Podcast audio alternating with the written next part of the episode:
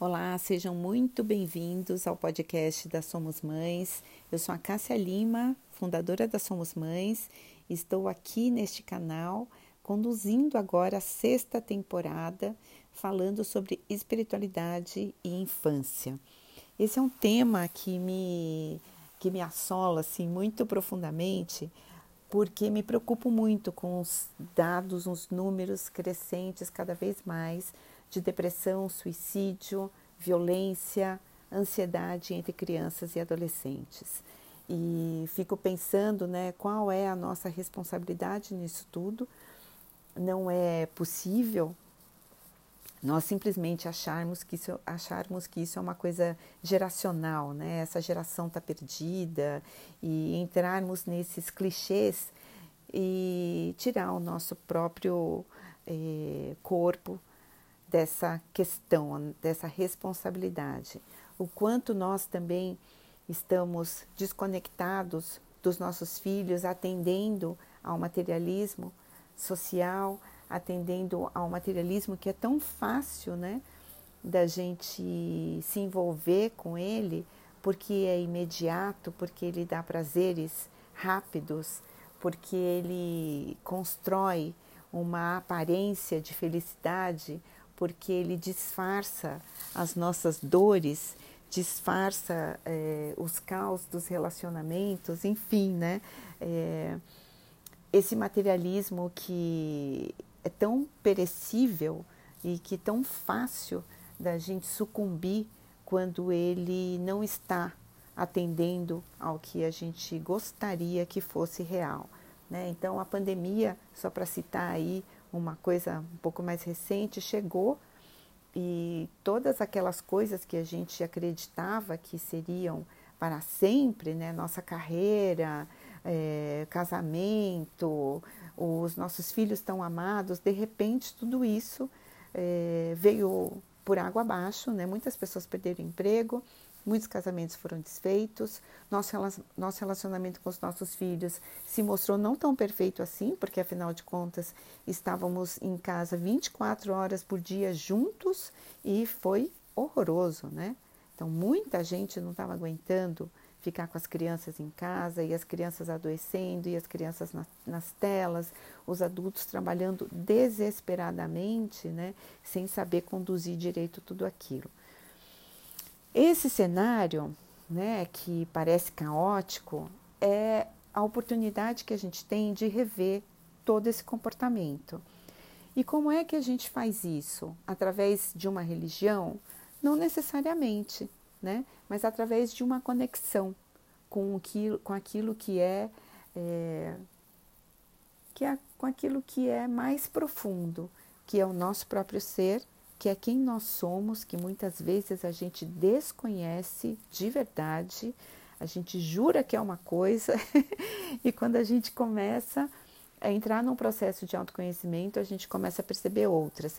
E isso, gente, parece assustador, né? Ai, mas então eu não sei quem eu sou, ou então eu vou me perder de mim quando eu começar num processo de autoconhecimento e não, não vou saber mais quem eu sou, vou ficar perdido. Não, vai ser muito melhor, né? Porque você vai ser autêntico. E muitas vezes o que você finge ser é o que te causa sofrimento.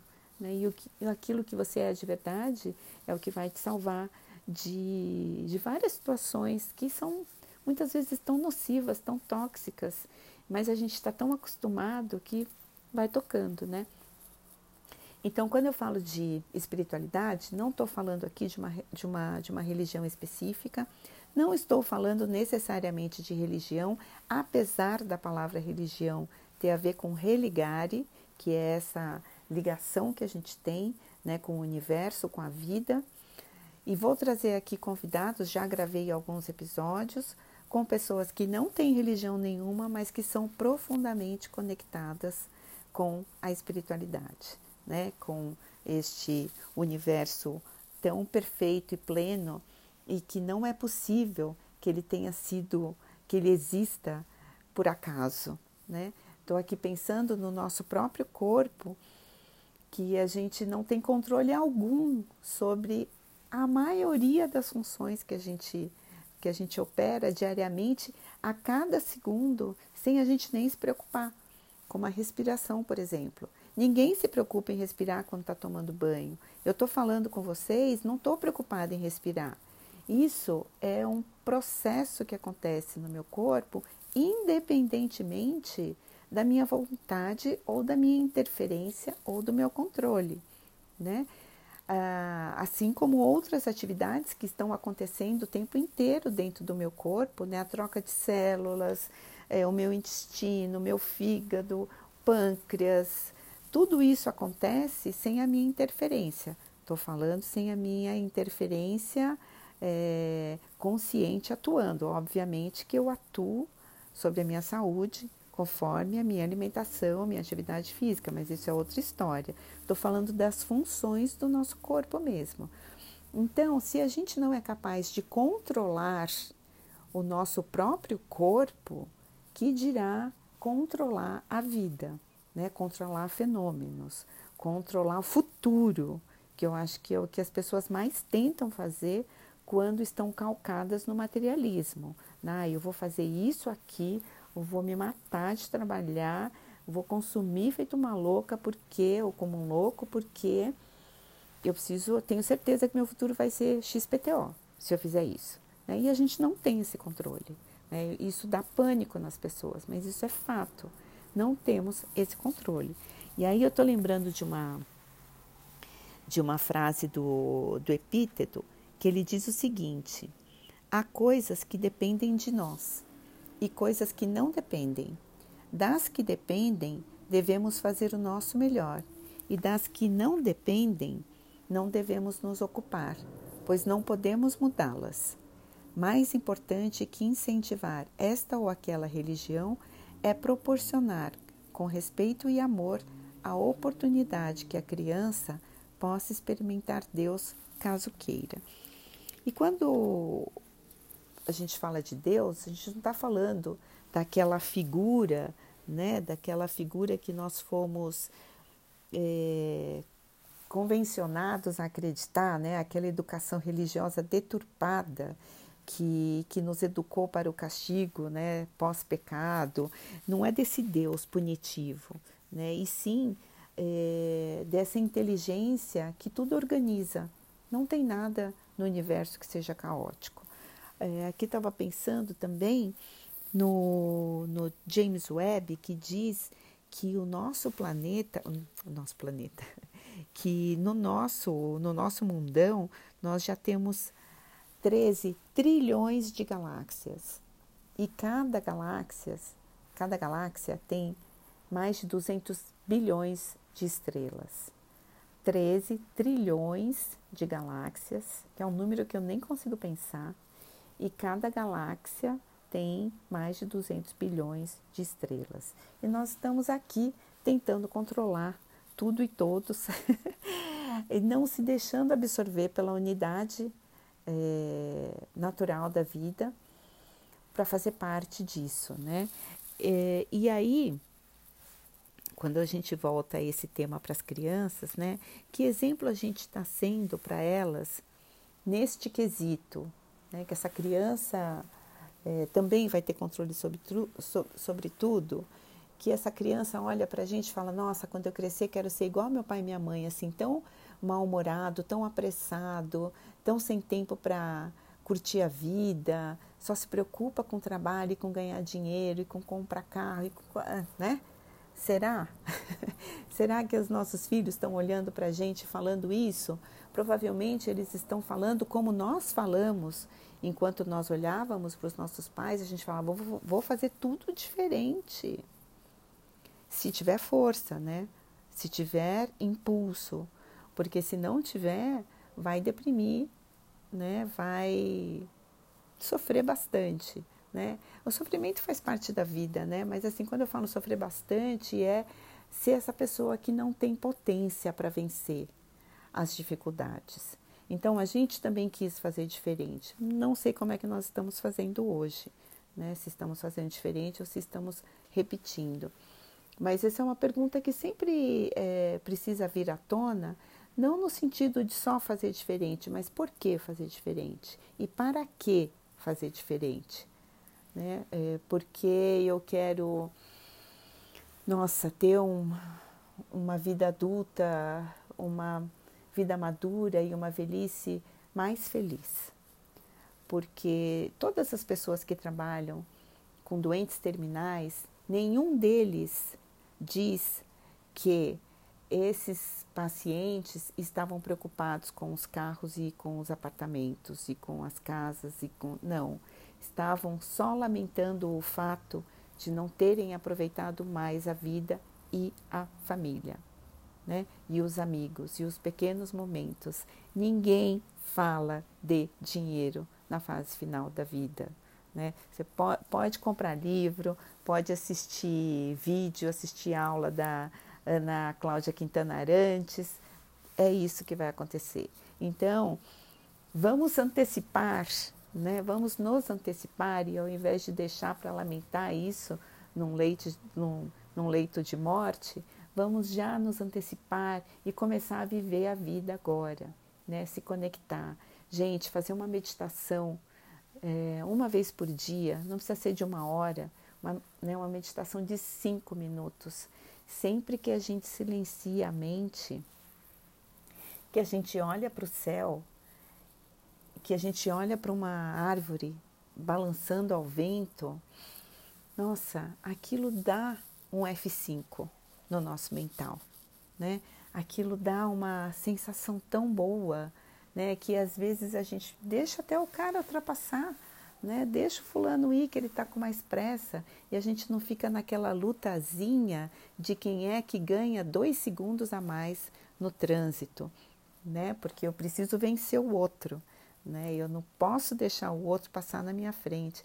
E quando a gente para para observar, apreciar, a gente começa a acalmar o coração e perceber que essa loucura toda, né, pela pressa, ela não tem sentido, né? E claro, sempre lembrando de Epíteto que fala as coisas que eu posso cuidar, eu vou cuidar da melhor forma. Então não quer dizer que eu vou ficar olhando o céu e ser irresponsável e não trabalhar, não é isso né? Sempre que a gente vai para os extremos, a gente cai em erros. Então, ah, eu vou ficar olhando o céu, ser hippie e não vou trabalhar mais. Ou ser orcaholic e vou garantir o meu pão. Não é isso, né? Dá sempre para fazer as duas coisas. Dá para olhar o céu, acalmar o coração, continuar sendo uma pessoa responsável, continuar fazendo planos para o futuro, mas sempre sabendo, né? é, eu faço os meus planos, eu trabalho da melhor forma possível para atingi-los, mas eu aproveito a minha vida todos os dias, porque se esse plano não der certo, pelo menos eu fui feliz no caminho, né? Então, e aí os nossos filhos assistem a maneira como a gente está aproveitando essa vida. E aí sim, eles podem se espelhar e falar: puxa, eu não sou igual à minha mãe, não sou igual ao meu pai, mas olha que legal que é adultecer. Olha, não é ruim sair da infância e da adolescência, porque o futuro também é legal. Ser adulto também é legal. Olha só, a minha mãe cumprimenta as pessoas, a minha mãe sorri, meu pai não é estressado, meu pai curte a vida também né? Então é sobre isso. E, e a gente mostrar para os nossos filhos que nós não somos guiados por um algoritmo, né? Nós somos é, guiados por um sentido de vida muito mais profundo, né? Uma relação é, que se você não quer falar que é uma, uma relação com o universo, né? Uma relação com a natureza, mas que seja pelo menos uma relação íntima com você mesma, porque é aí que começa tudo, não é verdade? Aí que começa tudo. E falando também, é, quando a gente fala de infância, né, que eu estava aqui comentando com vocês que não é coerente desejar que a criança que teve uma infância disfuncional se torne um adulto feliz, né? Não tem a menor coerência nisso. É, também entender que o valor da infância não é que ela se transforma em vida adulta, né? Porque tem isso também, né? Eu sempre fico pensando que a sociedade vai valorizar aquela criança porque aquela criança vai ser um adulto que vai ser um adulto que vai dar certo, né? Não sei o que, que é esse dar certo aí para a sociedade, mas é mais ou menos isso. E a potência da infância é justamente a infância em si, né? É aquela curiosidade, aquela vontade de, de saber sempre das coisas, né? Aquela vontade de, de continuar aprendendo. Se a gente reparar uma criança quando está aprendendo a andar, né, ela cai tantas vezes e, você, e a gente não conhece nenhum adulto hoje que foi uma criança que desistiu de andar, né, que continuou lá parado. Não, a criança está sempre em movimento, sempre curiosa. Então, é, permitir é, que a gente enxergue este valor na infância por si só não é o que a criança vai ser quando crescer, é o que ela já é. E a criança já é um ser conectado com a vida, um ser conectado com as pessoas, com os animais, né? E tudo isso gera relação de respeito. Né? Quando a gente vê uma criança brincando né, com um cachorrinho, quanto respeito tem naquela relação. E o que é que acontece que depois, quando cresce, vira aquele adulto que chuta o cachorro, né? E o que é que acontece com aquela criança tão amorosa que vai se transformar naquela mulher que chicoteia uma pessoa negra por qualquer que seja o motivo? Né? O que, que acontece no meio do caminho? Né? O que, que foi perdido neste caminho para que aquilo acontecesse né? na fase adulta? Então, são várias perguntas. A ideia não é, é transformar isso numa. É, num, né, numa, numa, numa conversa, né, que num, num monólogo deprimente de forma alguma, mas é só cutucar mesmo, né, e saber por onde é que a gente está andando, né, e por onde a gente pode trilhar daqui para frente. Como eu já falei para vocês, eu gravei com a doutora Clarice Gonzaga. Então, semana que vem vocês vão ouvir minha gravação com ela. Gravei já também com uma filósofa e pedagoga da Nova Acrópole. É, trago aqui também, na sequência, é, uma pessoa budista, um espírita e trago outras pessoas que não são também, assim como a doutora Clarice e a Aline Freitas, não são ligadas a nenhuma religião, mas trazem esse olhar da importância da criança estar conectada com a espiritualidade, né? É, de ser entregue a isso. Né? Eu acho que a gente pode aprender muito nesse processo com as crianças de se entregar, né? que a, a fé nada mais é do que entrega, né? Você confiar no processo e acreditar que você está fazendo o seu melhor e que as coisas conspiram ao seu melhor também, né? Uma entrega muito bonita da gente sentir. É, eu eu tenho várias experiências de dessa entrega. Eu acho que quando a gente trabalha, principalmente com, com o que eu trabalho e outras pessoas que eu trago aqui, é, são processos de, de entrega. Né? A gente trabalha com propósito, a gente trabalha com a vontade de ver o mundo melhor e tudo isso precisa estar muito integrado com uma vida interior saudável também. Porque eu me lembro muito bem quando eu comecei a, a trabalhar com a, com a Somos Mães, né? quando eu fundei a Somos Mães, eu fui entrando num processo muito é, de muito sofrimento, né? Porque tudo que chega aqui para nós chega quebrado. E aí a gente, a intenção é, é promover uma, uma ajuda e que a pessoa se autoajude também. E depois, e depois também a gente começou a fazer um processo muito de prevenção, digamos assim, né? Então a gente fala com as famílias antes é, de desencadear algum processo que a gente percebe que é que não é tão saudável, ou então, como nos nossos cursos para gestantes, oferecer já a informação antes daquela criança nascer, para que as famílias possam perceber né, é, e possam mudar caminhos que elas já tinham meio que é, padronizado, sabe? É, na última turma do curso para gestantes que, que eu fiz, no dia 6 de maio, teve um casal que deu um feedback muito legal. Eles disseram assim: Nossa, hoje nós quebramos paradigmas. Não foi só a mulher que falou, nem foi só o marido que falou, os dois falaram. Nós hoje quebramos paradigmas. Nós chegamos aqui com uma ideia formada, achando que a gente ia aprender a trocar fralda, dar banho, e a gente está saindo daqui com uma lição de vida. E a gente sabe agora o que a gente quer. Não sabe bem como vai fazer, mas sabe o que quer. E é isso, né? Quanto antes a gente puder atuar na consciência para que a gente possa melhorar a nossa vida, melhor, né? E os nossos filhos merecem isso. Os nossos filhos são as pessoas que mais nos amam neste mundo. Eu tenho absoluta certeza disso.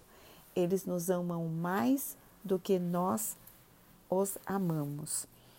Parece é, esquisito, né? Porque a gente sempre cresceu dizendo que amor de mãe é o maior amor do mundo. E é verdade, né? Não, claro que sim, né?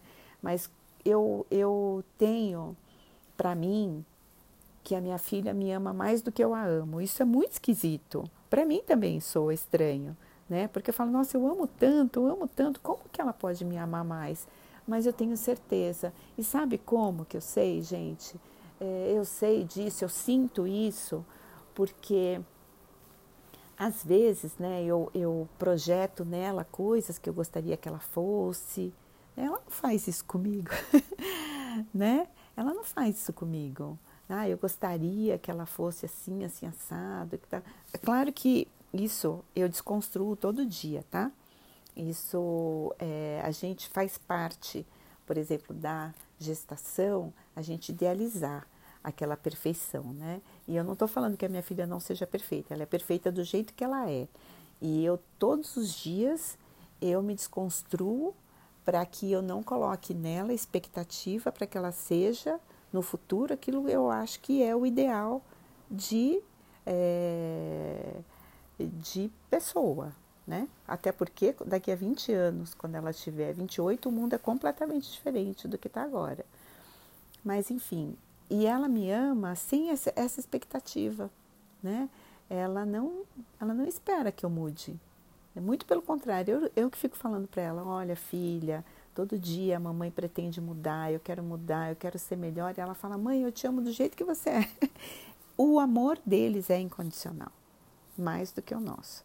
Então, em nome desses dois amores, o nosso por eles e o deles por nós, é que nós devemos, precisamos ser mais felizes, ser pessoas mais felizes, porque sendo mais felizes, nós seremos melhores para eles, para o resto da família, para os amigos, para a sociedade, para o planeta. Né? A professora Lucilena Galvão, uma vez, ela falou uma coisa muito interessante. Ela falou assim: a gente não tem que se preocupar em salvar a natureza.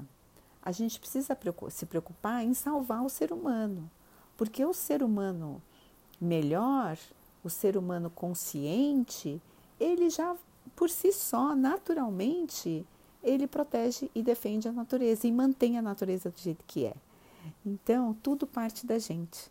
Então, faça esse convite para que vocês, caso já tenham alguma religião, alguma religiosidade ou alguma espiritualidade, que transfira para as crianças, né? Aqueles que ainda não transferem. É muito comum quem, quem frequenta alguns espaços religiosos já levar as crianças, mas é, nem sempre esse assunto vem para casa. Mas permitam que seus filhos tenham essa, tenham essa conexão, né? E que eles sejam livres também para escolher alguma outra religião quando começarem a entender o que é isso, né? Lá pela adolescência, ai, mãe, pai, não gosto muito, né? A minha filha mesmo fala, né? É, a nossa religião, assim, aquela vertente aqui em casa, ela fala, ai, não, eu, eu, eu gosto mais da religião da minha avó. Né? Então, a gente já percebe e a gente dá esse espaço para ela, dá essa liberdade, né? A, a nossa religião, se é que cada um de nós aqui, né, que está participando, escutando e eu falando, se a gente não tem isso definido, também dá essa liberdade para os nossos filhos. É, é, sempre bom lembrar que eles vão viver muitos anos sem nós, né? É, depois que eles crescem e for ter a vida deles, eles vão passar dias, talvez, sem consultar a gente sobre que caminhos tomar. Então é muito importante que eles saibam tomar suas próprias é, suas próprias decisões, sem ficar na dependência daquilo que a gente pensa sobre isso. Né? Criar pessoas seguras. E para isso elas precisam estar estruturadas. É, e para isso a espiritualidade é importante. Então, eu espero sinceramente ter aberto aí uma, uma janelinha de pelo menos cinco minutos né, de meditação diária. Procurem alguém, se, se necessário, para fazer essa condução com vocês, né, essa abertura a princípio, que pode ser às vezes um lugar desconhecido, né? Como é que eu vou lidar com isso? Tem muitos lugares legais, né, para meditar, para fazer uma yoga, e isso vai nascendo naturalmente, né? Esse calorzinho no coração, olhar para o céu, né, apreciar um pôr do sol, apreciar uma flor, né, apreciar o sorriso dos nossos filhos, parar para olhar o sorriso deles, né? não achar que aquilo é, é, como é que fala, que aquilo é uma coisa assim tão corriqueira, né, que a gente não precisa mais apreciar. A gente precisa apreciar. É muito raro, né? É muito caro e é muito gostoso, né? A gente saber que eles podem ser felizes só se a gente deixar, né? Conduzir ali só para os né, caminhos ficarem mais mais é, claros, mas quem escolhe né, exatamente por onde caminhar são eles. Um grande beijo para vocês, aguardem os próximos episódios, comentem também nas redes sociais ou aqui mesmo, para que a gente possa ampliar essa discussão. E seria muito legal também trazer um pai ou uma mãe para falar sobre isso, como é que lida com isso em casa. Fica aí a dica se você achar que essa pessoa é você me chama por aqui, me chama nas redes sociais, que a gente combina essa conversa. Um grande beijo, até semana que vem com a doutora Clarice Gonzaga.